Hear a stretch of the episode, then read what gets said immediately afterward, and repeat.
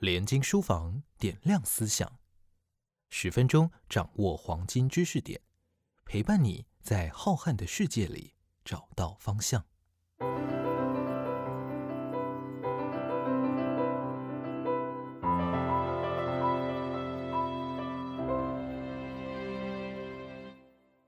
欢迎大家收听连经书房点亮思想，我是连经人文线的主编淑珍。那我们今天要讲的书是谁是外来者？我们邀请到作者黄文林。那文林呢？他在写这本书之前，他曾经当过几年的记者。那我们现在录音的那个地方是联合报系大楼里面的一间神秘的录音室。那文林，你有在这间大楼里面工作过吗？刚刚就地重游有什么感觉吗？就是看了一下长官有没有来，如果有来，要打个招呼。长官。感觉有种怀念的 feel。对对，那你就是为了要写这个书的那个计划，你原本不是要写这个主题的吗？我在二零一七年九月的时候搬去德国柏林，然后那时候其实我大概前三年的时候做的其实是中东难民的议题。那你后来就有一个很大的转向，对，到了那边之后发生了什么事吗？我不知道大家有没有经验，就是如果你平常去国外玩的时候，你其实可能会比较注意当地人，但因为我是去那边住，所以。你久而久之，你就会开始注意，就是跟自己脸孔长得比较相似的人。然后我就会比较注意当地的牙印移民，对啊。然后我就发现当地有很多很多越南餐厅，然后我就开始想说，为什么这边这么多越南人？然后我常被问路，被越南人问路，或者是被德国人问路，他们就会以为就看我的脸，第一个问的就是你是不是越南来的。当地的越南移民，然后开口就会跟我讲一噼啪一串一大串越南话，我想说听不懂，都是东方脸孔就被误会。对对对对。我念我们这本书的名字是谁是外来者，在德国台湾之间独立记者的跨国越南难民探寻。好，我们副标题有点长了。到了德国之后，发现很多越南难民，对，然后想要去探究这件事情，嗯，然后去写这个书嘛。可是就是场景拉到德国，就是很遥远的地方。然后再回来映照跟这台湾这个部分，为什么要这样子去对照两边呢？其实我写这本书，其实跟自己就是一直在那边的状态有很大的关系。就是去那边之后，发现自己成为一个少数族群，然后就是你是亚裔，亚裔里面的台裔，而且我就非常的纠结，就是纠结说，以一个这样的未来的移民，你有没有办法可以被主流的社会接纳？那时候我一直都在做的是中东难民的议题嘛，然后我读了很多德国媒体，他们。用的都会是 integration 这个词，就是他们很在意这群新来的人有没有融入当地的主流社会。比如说，他们会提供免费的德语课嘛，然后住房啊，都会帮他们找啊，然后希望他们认同呃所谓德国主流社会的一些价值观。越南移民来讲的话，他们当初也是跟中东难民一样，就是刚来的时候也不会讲德文啊，然后文化语言，然后宗教背景，通通都差很多。但他们就是被德国的媒体誉为说是西德史上，就是德国史上最成功融合的模范移民。然后我就会想说，哎，他们是怎么办到的？他们当初那四十年来，一直到现在，那个 image 都是非常非常的正面。他们是怎么办到的？我想从中间找答案，所以我就是切了三个主轴这样子。那就是我还蛮好奇的，你在追这个主题的时候，因为我们书里面写的是大部分都是德国的事情，然后东德跟西德。当时的越南移民跟难民的部分，嗯，然后还有另外一个部分是有写到台湾，就是其实台湾也有接收过，对，就是越南移民，而且是跟德国、欧洲西方国家同样一批，在那个时候，他们也在接收，就是越南难民，我们也在接收越南难民，嗯，可是我们好像对这件事情没有什么太大的印象。对，其实我写开始写的时候根本就不知道这件事啊，因为像像我们之前的教科书里都完全都没有提到这件事。然后我是在找资料的时候，然后发现，因为我就我就用德文、英文、中文去找资料嘛，然后中文资料突然发现，哎，之前有人写过，我们中华民国政府在一九七五年左右有收过一批，然后后来就是我们甚至在澎湖就建了两个。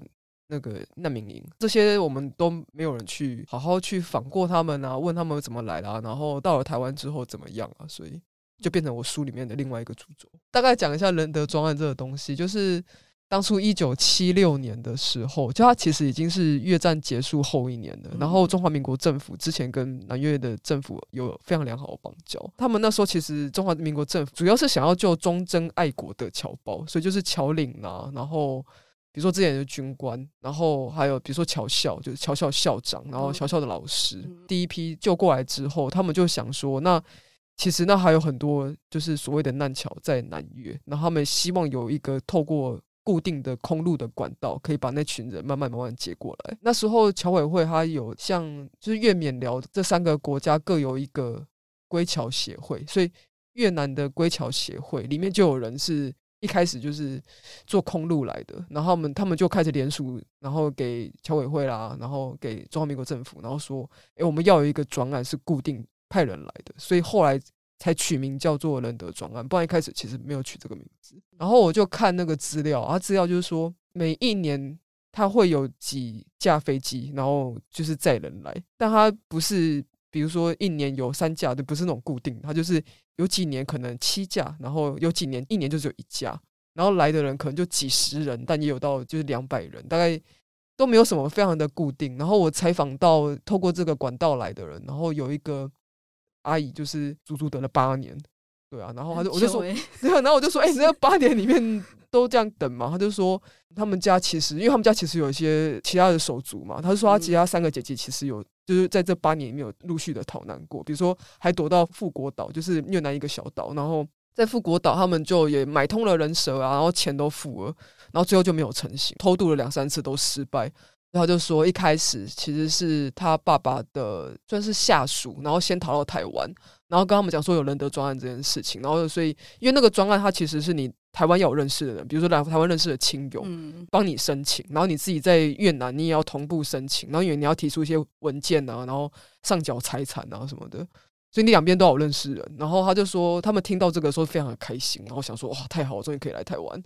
因为他其实蛮向往台湾的，就他那时候有读什么啊琼琼瑶的小说啦，然后嗯看一些台湾的电影啦，所以他对台湾有一些非常非常美好的想象。他说啊，我将来想要到台湾读大学啊，成为大学生啊，然后成为小说里面的女主角，类似那种那种生活。我发现好像那个时候的人嗯对琼瑶小说的认同真的是非常的强烈，对，就是一个软性的文化宣传在那边。也是。然后我们还有这些什么台湾的影星，然后在南越也很红，然后就说，呃，甚至会唱台湾的歌啊什么的。之前认识一个马来西亚的侨生，嗯他就是琼瑶的那个连续剧主题曲，他全部都会唱。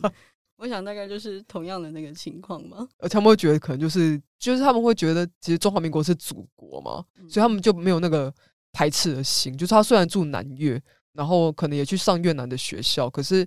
他们对于那个所谓的自由祖国，他就有那个向往。对，因为其实我那时候在编这个书，我有回去再看一些资料。嗯事实上，当时新闻是有报蛮多的，嗯嗯，然后也有讲到说澎湖难民营什么的。然后甚至我们之后还有一场活动会跟刘吉雄导演一起嘛，然后他有在拍这个纪录片，好像一直有人在做这样子的记录的工作。像你书里面提到的，就是德国，他们就是对这些难民的算算是记录也好，或是论述也好，都比我们多非常非常的多。嗯嗯，然后可是我们的应该说是台湾的社会，我觉得目前啊，好像嗯还是对这个部分有一点断裂的那种感觉。我觉得有一个很大的原因是说，就是当初的政府把他们接收过来，把他们安上去的那个群体其实是越南华侨。然后你华侨这个东西，你就很容易把它跟其他的东南亚国家或者是其他的国家来的华侨，你就把它融为一个群体，然后你就就淡化了他原本逃难的那个事实。就是如果你去，比如说桃园的中正新村，或者是中和的缅甸的华侨，但那个华侨他们的背后怎么来，然后为什么来，它其实就脉络差非常多。然后我觉得可能在四十岁、五十岁这个年代的人，他们可能有听过，比如说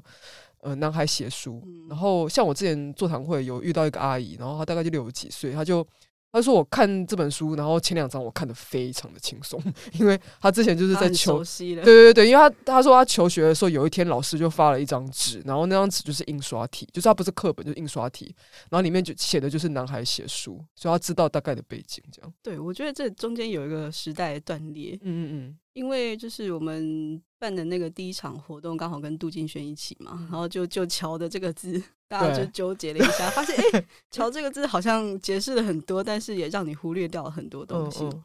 然后因为当时这本书我们内部在提案的时候，嗯我印象非常深刻的是，因为你里面有提到就是木栅那边的安康社区嘛，嗯嗯然后我就是在简报的时候跟大家说，哎，安康社区那边就是有越南移民，嗯然后是这样子的一批难民人的专案什么这样子对对对过去的。然后我们发行人非常的惊讶，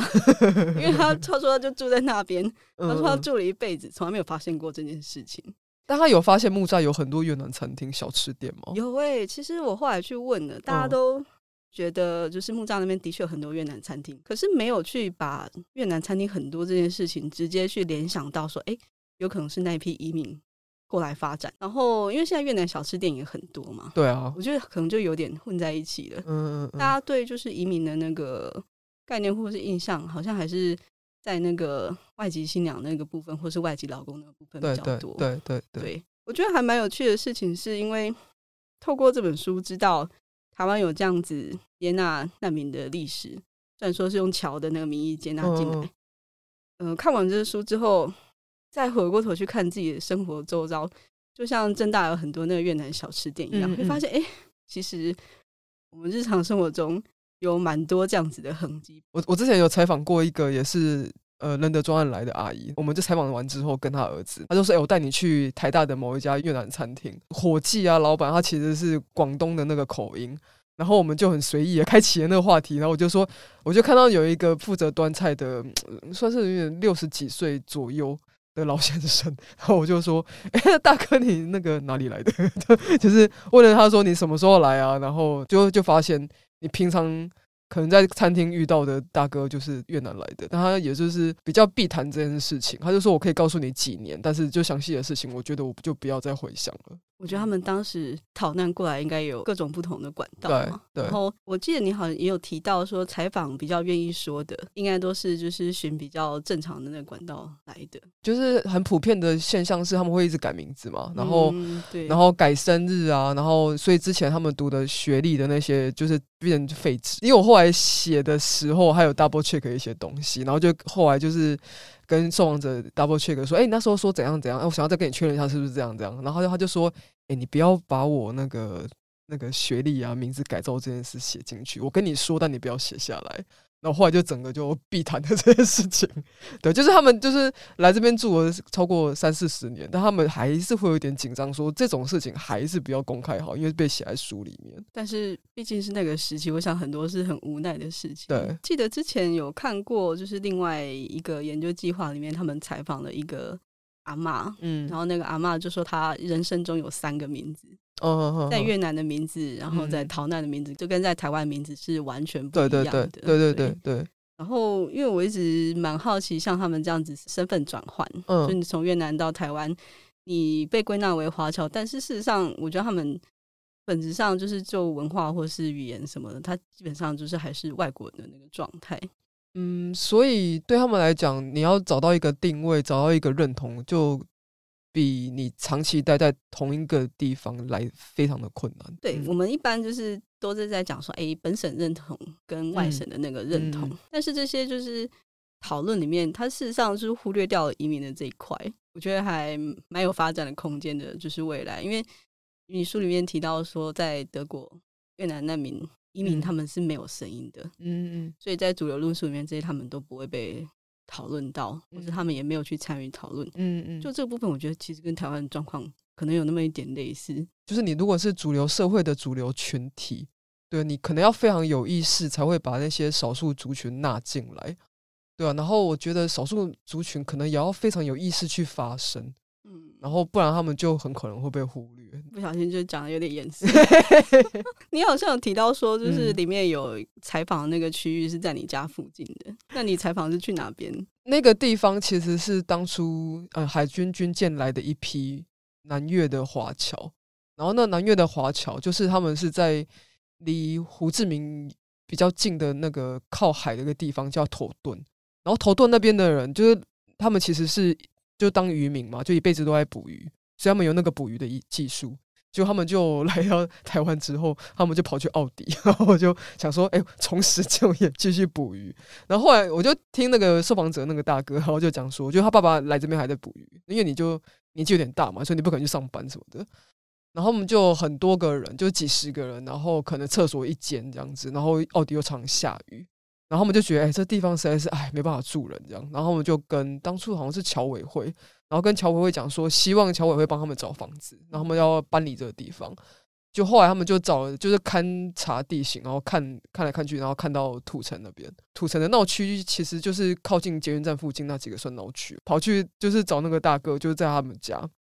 然后其他其实就是五层楼，这种很非常非常非常普通的那种新北市你会看到那种很普通的灰色的公寓，然后五层楼，它前面其实也没有像眷称会个牌子是什么某某国宅或者是某某什么新村，它什么都没有，连一块板子都没有，就是你完全不会发现那边有住所谓的越南华侨或者是越南难民什么，它就是之前有被分到，然后你如果是有已经结婚的，你就有权利去分一户。就可以贷款去买房子，然后就变成他们的房子。可是就一个顶多就是十几平大，这样就很很小很窄，就是隐藏在那个一般的街市里面。对啊，它附近就有几家是越南小吃店，然后就是就只剩一家。他说原本有三家，然后我去的时候就是顺便吃了早餐，就是你就会看到那个他们所谓的越南的那种粽子，里面包肉的那一种。对啊，然后大哥说要不要来一块啊？对，他就说大概就是那一家还留着，其他可能就都没有了。这样想想，说不定就是现在大家就是走在路上看到有越南料理店，嗯，就是有可能就是那样子一批移民，就一般人也不太会有机会去了解。该怎么说？因为大家不是每周在讲说台湾是移民社会嘛，多多少少吧，我觉得对，多多少少是移民，几乎所有人都是移民过来的。可是实际上，就是去思考，就是我们所谓的那个移民这两个字，会发现它上没有包含的部分有很多。就是你可能只包含了几种人在里面，在那边讨论。就是我写这本书之前，像我对一般，就是我出国去德国之前，我对于越南移民的想象，大概就是跟一般人一样，就是觉得就是婚配就嫁进来的那那群人。然后我对移工也没有那么熟悉，就是像我平常也会去吃 越南河粉店，但那些大姐啊，就其实都是嫁过来的，所以你很自然的就很单一的去想象他们，就是因为嫁过来，然后嫁给台湾人，然后在这边生小孩，然后所以开一家店哦，或者是美甲店，就是你。很容易去这样去想象，然后开始写这本书之后，我就发现，哎，原来德国有这么多可能性。就是你身为一个越南移民，在国外，你其实有很多不同的群体，对吧？有点打开了这样子。对，我觉得这本书也打开我的视野，就是在编的过程中一直在谴责自己，你为什么不知道这些事情？因为就没有什么管道吧？我就要非常有意识的去想要认识另外一个群体。那因为我们现在就是新书活动办到，你刚刚说已经有六场了，对。这六场里面就有蛮多有相关背景的人去参加。对你有没有什么印象深刻的？像我的上一场，他是在一个独立书店，是华山青鸟。然后有有一个大哥，他就是在中场就开始了一下下之后，中场进来，然后他就戴着一个红色帽子，然后就遮住他的脸，这样。然后就是我在讲那个海军军舰的时候，他突然就举起他的食指，然后就说：“哎，他就是这批来的。”所以我就赶快就是请他，所以大哥分享一下你的经验，就是怎么来的。然后就发现他其实是跟我其中一个就是书里面的受访者搭同一艘海军军舰来。他五十六岁，然后他就跟我讲说，他那时候在船上才八岁，所以他还记得就是他们那时候搭着小船，就是一家人，然后搭小船，然后为了可能防止那可能吃的不够还是怎样，他们就带了一些猪啊鸡的。他就说他们看到海军军舰，就中华民国海军军舰的时候，就要赶快上去嘛。他就还记得那个猪的那个凄厉的叫声，然后他就是在现场学了起来。然后我就想说，我的天哪！就是他说身临其境。对对对，他说他过了这么久，都过了四几年，他就没有办法忘记那个猪的惨烈的叫声。他就觉得猪可能知道自己要被抛弃，就是你被在船上被抛弃，当然就就死路一条，就再负再沉这样。不过他那时候才八岁。就是我，我觉得看这个书应该有蛮多人很惊讶的事情是，就是经历过那些人还是就是中年壮年的那个年纪，因为他们过来的时候是年纪很小的状态。对对对，像受访者的爸爸也也是现在就九十几岁，然后他们来的时候其实也不是工作的那个年纪了，所以他们来就是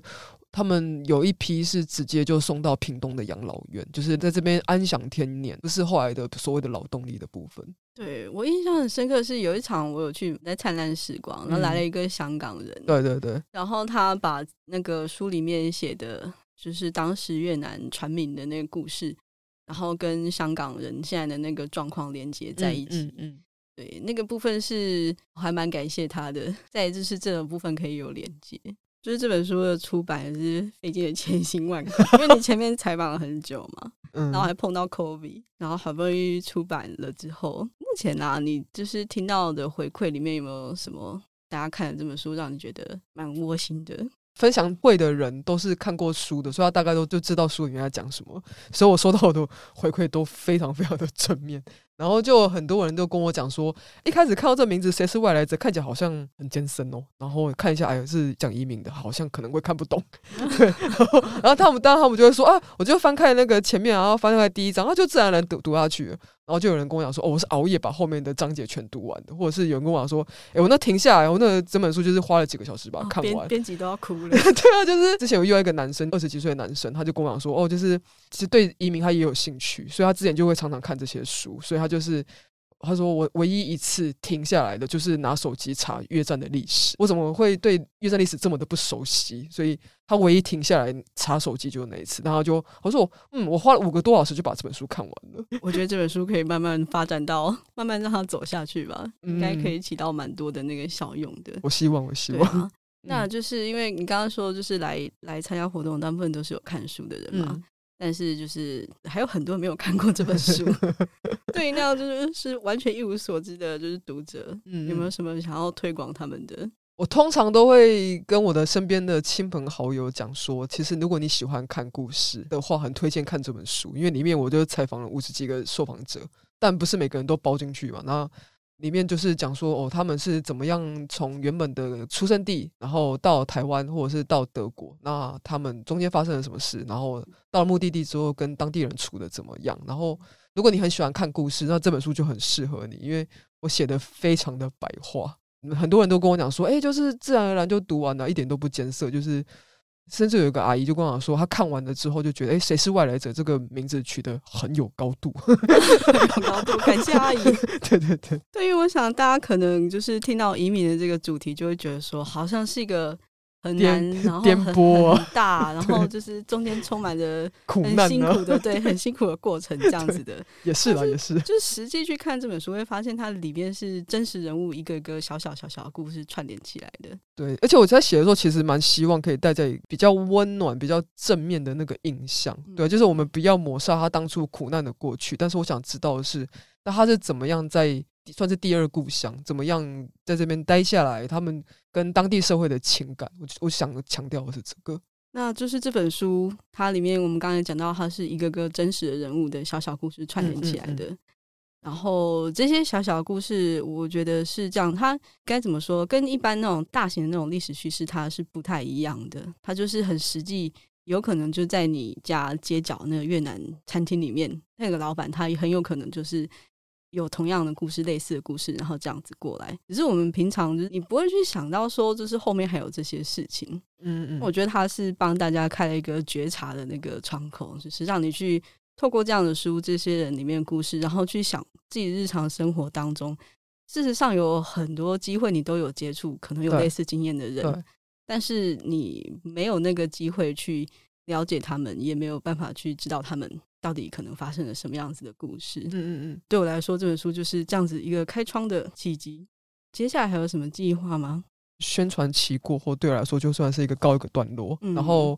我现在在写我的第二个算是小说，就是我写的是历史小说，因为我对历史一直都很有兴趣。然后写的这个主题就是 完全非常跳通。我现在写的是，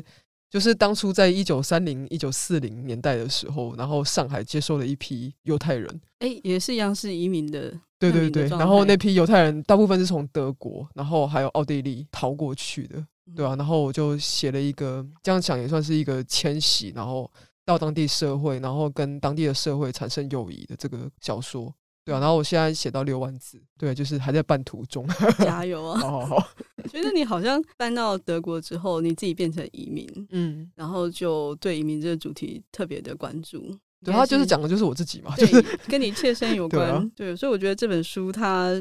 同时是你在追别人的故事，但是也是在追你自己的故事呢。而且我觉得，像我写《谁是外来者》这本书，它就是有点算是透过跟受访者的受访啊、聊天啊，然后他们跟我讲他们的事情，其实它有一点回复了我之前的那个答案，就是我刚一开始有讲说，身为一个外来移民，我到底有没有办法融入这个主流社会？对啊，然后有些人就会给我他们答案，然后我听了就觉得他们的观点非常的好。比如说有一个是就是土生土长的，就是在当地出生长大的一个女生，然后大概也是三十出头，然后也是当记者，然后就跟我讲说，她小时候其实非常非常的想要自己是白皮肤、金头发，德文学的非常非常非常非常好，是班上第一名这样子。他说我的德文比别人任何人都好，我非常的认同德国的文化啦、艺术啦，而且我通通都知道，这样我比班上都还要强。但他就是一直不受认同，因为他就长了一副亚洲脸。然后后来他后来就觉得慢慢的就看开了，他就说我就是一个外来者的角色。然后后来他就跟另外一个也是越南新二代的，然后开了一个 podcast，讲说他们那一群，因为他其实是越南移工和后代，然后所以他就每一集都会请不同的越南移工来讲说，哎，我们到了德国之后，然后我们怎么样怎么样，外来者这个角色你怎么样在德国社会找到定位？那我我要怎么在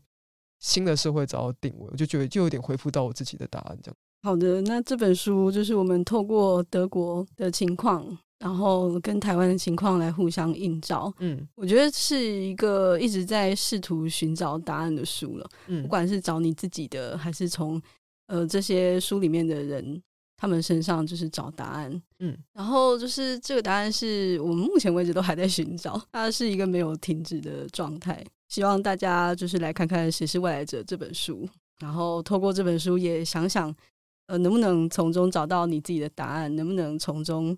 就是找到你新的观察，然后打开你新的视野。谢谢大家收听，我们下次再会，拜拜。